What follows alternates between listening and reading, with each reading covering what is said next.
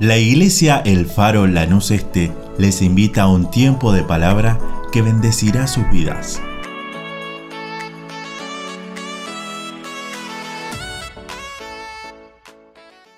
Amada iglesia, en este momento Dios los bendiga y para mí es una alegría y un gran gusto poder estar con todos ustedes y poder predicar la palabra del Señor que también nos hace a cada uno de nosotros. Eh, en este momento que nos toca vivir, que es un momento, sé que es muy difícil, sé que también la espera es muy difícil y cada vez que uno se pone a ver pasajes bíblicos a la que uno posiblemente nunca pensó en que nos iban a suceder cosas, versículos que pareciera que se escribieron hace tantos, tanta cantidad de años, siguen tan vigentes para el día de hoy, para lo que nos toca vivir a cada uno de nosotros. Por lo tanto, quisiera compartir con ustedes algunos versículos bíblicos y quisiera reflexionar junto con todos ustedes. Y por lo tanto, quisiera que abran sus Biblias. En el libro de Josué, capítulos 3, versículo 5, dice así, y es el título de mi predicación de este día. Santificaos porque Jehová hará mañana maravillas entre vosotros. Eso le estaba diciendo el Josué al pueblo que quería ver maravillas de Dios, que quería tener esperanza. Porque si nosotros hoy decimos que tenemos la cuarentena más larga del planeta Tierra, les voy a decir, no es así. Miren, en la Biblia puedo encontrar una cuarentena que fue tan larga, tan larga que duró 40 años. Por lo tanto, quiero hacer un poquitito de historia para que podamos entender este versículo que Josué le estaba diciendo al pueblo de Israel y que hoy Dios también nos está diciendo a cada uno de nosotros. Que si queremos ver maravillas de Dios, tenemos que santificarnos, no queda otra cosa. Por lo tanto, esta cuarentena que fue la más larga del mundo la empiezo a ver en, el libro de Números, capítulo 13. Si ustedes quieren leerlo como hice yo, lea el 13, el 14, el capítulo 15. Yo solamente voy a tomar algunos versículos para no extenderme tanto. Por lo tanto, eh, ahí vemos la historia de Josué y Caleb. Cuando tienen que ir, estaban ellos en el desierto y tenían que ir a ver la tierra que iban a conquistar, por lo tanto, había elegido Moisés a doce personas, cada uno representante de, la, de cada una de las tribus, que eran príncipes, ahora que eran los más valientes y los más capaces. Ahora Moisés los manda a todos ellos y cuando vuelven, cada uno tenía que traer informe. Esto fue durante 40 días, ellos estuvieron reconociendo la tierra a la que tenían que tomar. Entonces todos venían con informes. Y encuentro, por ejemplo, los informes o el informe que traía Josué y Caleb y el informe que traían los demás. Y en el versículo 30 del capítulo 13 dice Caleb, cuando estaba con Josué, subamos luego y tomemos posesión de ella porque más podemos nosotros que ellos.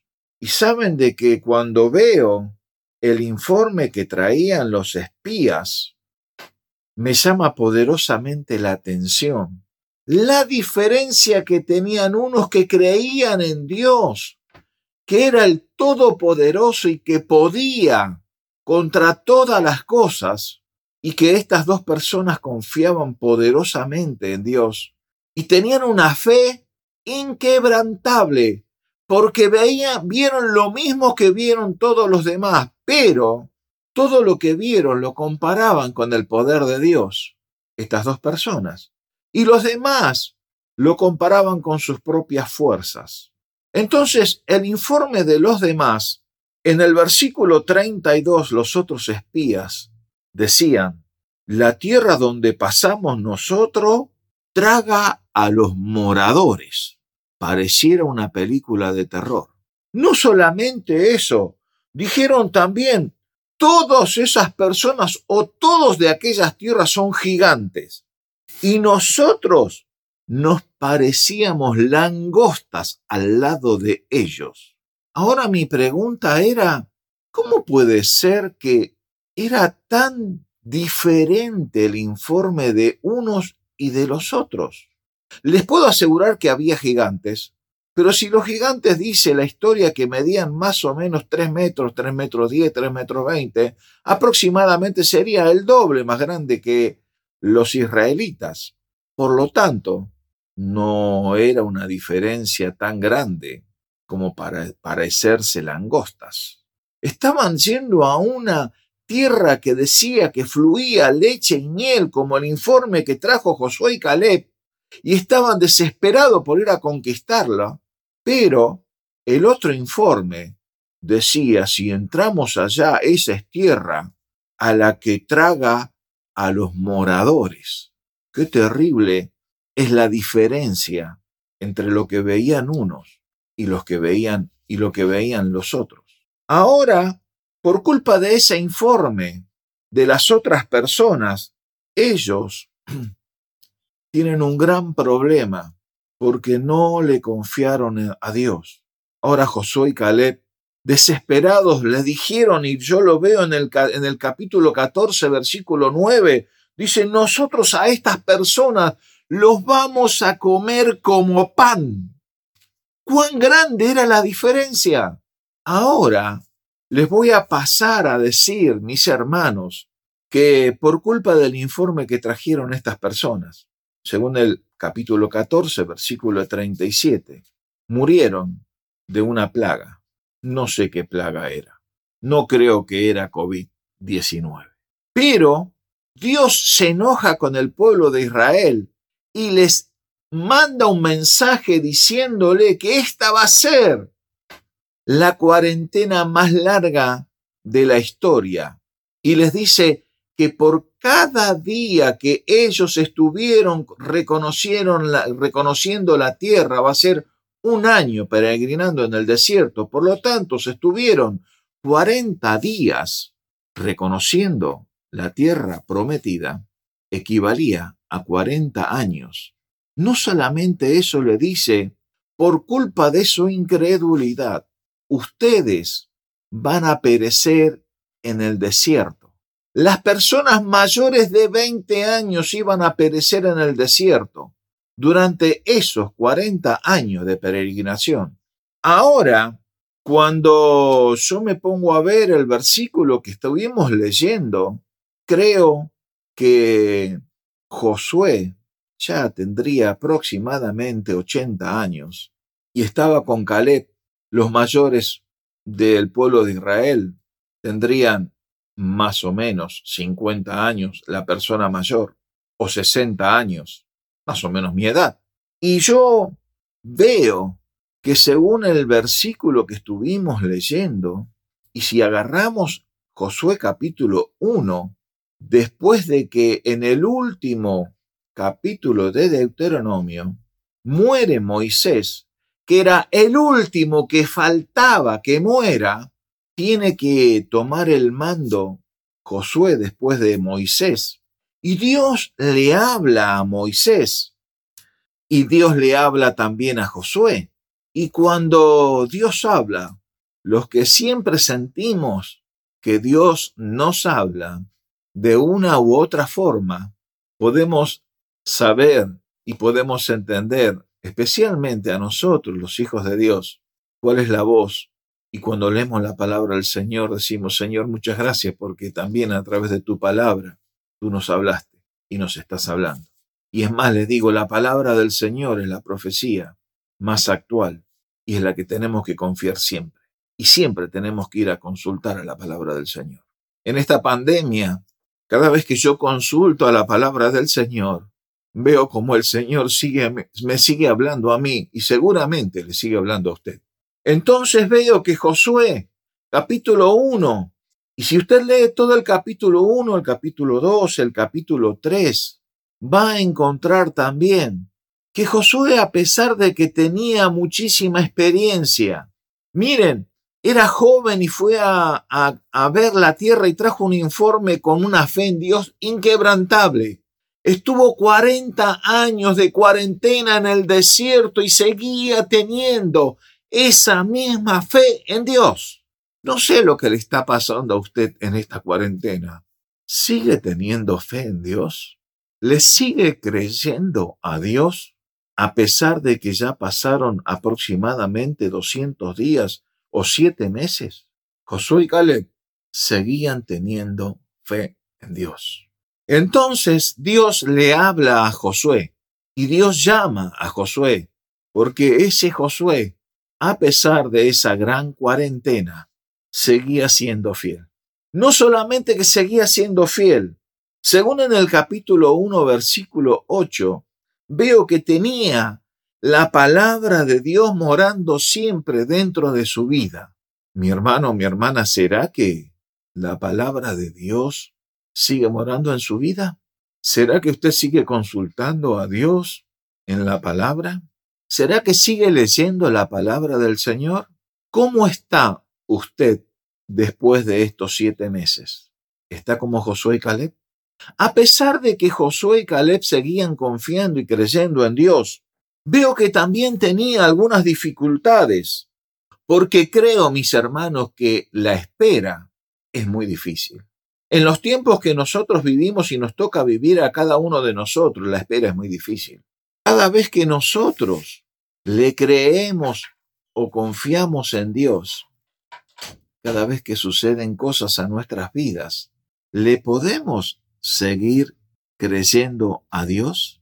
Miren, este hombre, a pesar de su gran experiencia, Dios le dice, en el versículo 6 y en el versículo 7 de Josué capítulo 1, esfuérzate, en el versículo 6 le dice, esfuérzate y sé valiente. En el versículo 7 le dice, Josué, esforzate y sé muy valiente. Hermano, hermana, ¿se está esforzando? ¿Hasta dónde llega la valentía? Miren, yo veo y lo veo en los canales de televisión y casi en todos los programas como lo ve usted y como vio Josué y Caleb, la tierra prometida. Miren, ellos trajeron un informe diciendo son gigantes y son gigantes.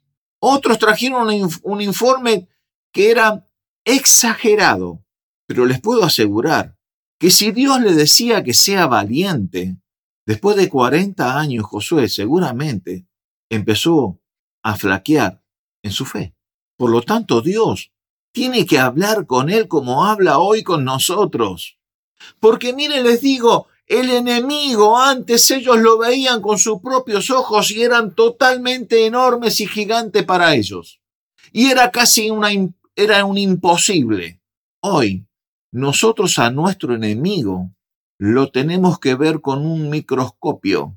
Y el miedo que tenían ellos antes sigue siendo el mismo miedo que, tenemos, cada uno de nosotros, a pesar de que ellos lo podían ver con sus propios ojos y para nosotros hoy es invisible, pero sabemos que ese enemigo, COVID-19, a lo que nos tiene a todos en cuarentena, es tan mortal como eran esos gigantes. Por lo tanto, hoy seguramente cada uno de nosotros seguimos teniendo el mismo temor o el mismo miedo.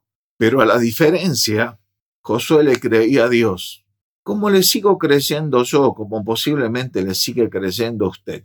Como en ese momento que estaban ya al borde del Jordán, queriendo cruzar a conquistar la tierra prometida, Dios le habla a Josué. Y Josué después transmite eso al pueblo, como lo tenemos que hacer cada uno de nosotros. Y en el capítulo 3, versículo 5 dice, santificaos porque Jehová hará mañana maravillas entre vosotros. Hoy el Señor sigue diciéndonos nosotros, iglesia, tenemos que santificarnos porque Jehová, porque Dios, porque el mismo Señor va a hacer maravilla entre nosotros. Cuando yo veo en lo difícil que es la espera y después de la espera tenemos que seguir, tenemos que decidir o avanzar o quedarnos. Hermanos, quiero decirle que después de esta espera, muchos van a decidir por quedarse, pero muchos más vamos a decidir por seguir avanzando. Y Josué le dice, después de estas palabras, que se tenían que santificar y después de que se santificaron y le crecieron verdaderamente a Dios. En el capítulo 3, versículo 11, dice que tenían que cruzar el río Jordán y el río Jordán era el gran impedimento que tenían en ese momento el pueblo de Israel, porque en la época en la que ellos tenían que cruzar, el río Jordán estaba desbordado. Venían aguas porque era época de lluvia y el río Jordán tenía su máximo de caudal de agua. Y pareciera que también era imposible, como nos parece hoy, que va a ser casi imposible de que nos podamos reunir, pero yo le creo al Señor.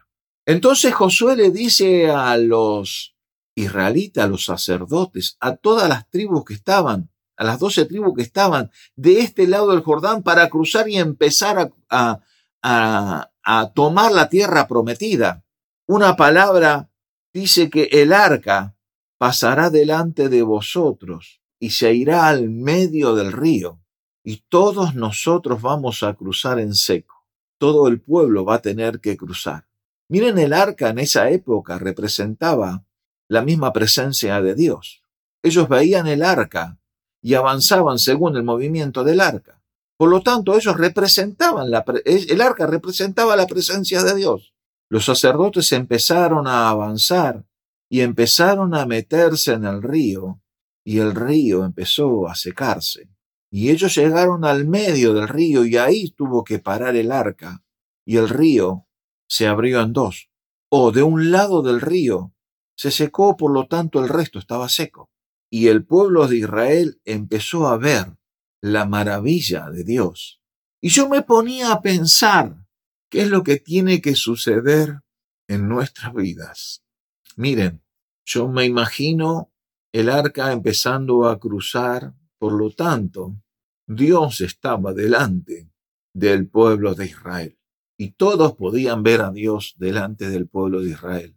A medida que el pueblo empezó a entrar en el agua, llegaron hasta el arca y Dios estaba en medio del pueblo de Israel. El pueblo siguió avanzando porque esa era la orden de Josué. Y todo el pueblo dice que cruzó el río, por lo tanto el arca quedó detrás del pueblo. Mis hermanos, para tener victorias en el Señor, les quiero decir que tiene que suceder exactamente lo mismo. Dios tiene que estar delante nuestro, Dios tiene que estar en medio nuestro, Dios tiene que estar detrás nuestro. Y eso lo tenemos que tomar en fe, porque delante nuestro el Señor siempre va a estar. Y hoy nos toca vivir un momento difícil. Y cuando nosotros el día de mañana miremos para atrás y veamos cómo fuimos creciendo en fe y cómo cruzamos esta gran cuarentena o este, gran impedimento, los que lo pudimos cruzar, vamos a mirar para atrás y vamos a decir, gracias Dios, porque tú también estuviste en la dificultad, en el medio del problema.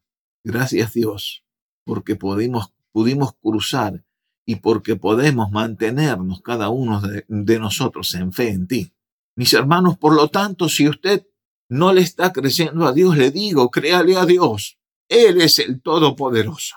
Y si está pasando por un momento difícil, créale a Dios. El Señor va a ser su bendición y su victoria. Solamente le tiene que creer a Él. Lea la palabra del Señor, instruyase, créale, aumente su fe. El Señor va a traer la victoria que usted está necesitando. Y en este momento quiero estar orando por usted, para que usted pueda también ser una persona victoriosa y le pueda creer al Señor. Incline su rostro y vamos a estar orando. Padre, te doy muchas gracias en este momento porque te podemos creer a ti, porque tú eres nuestro Señor, nuestro Salvador, nuestra bendición. Y porque a pesar de este problema que estamos atravesando, podemos nosotros acudir a ti y creerte a ti. Pero ayúdanos a cada uno de nosotros a poder cruzar este gran impedimento que cada uno de nosotros tenemos. Y si mis hermanos están enfermos, Señor, ayúdalos, bendícelos, sánalos para tu gloria. Si tienen poca fe, Señor, aumenta la fe en cada uno de ellos, para que este momento difícil lo podamos atravesar y podamos cada uno de nosotros después ver la victoria que podemos tener en ti. Señor, te creo a ti y creo que mis hermanos también puedan creerte a ti y amarte a ti, Señor, con todo su corazón, con toda su fuerza. Agarrarse, Señor, fuerte de ti para poder cruzar este momento tan difícil que nos toca vivir. Te doy la gloria, te doy la honra a ti, porque cada uno de nosotros te podemos creer. Señor, y te pido que tú puedas bendecir nuestras vidas. En tu nombre te lo pido, que sobre todo nombre, el nombre de Jesús. Amén. Dios te bendiga ricamente y créele al Señor. Él es el Todopoderoso. Dios te bendiga. Deseamos que esta palabra fortalezca su relación con Dios. Como familia de fe, les invitamos a seguir creciendo juntos. Nos encontramos en Instagram, Facebook y YouTube, El Faro Lanús Este, o por WhatsApp al 11 30 73 50 63. El Faro, una iglesia de fe, acción, reproducción y objetivos.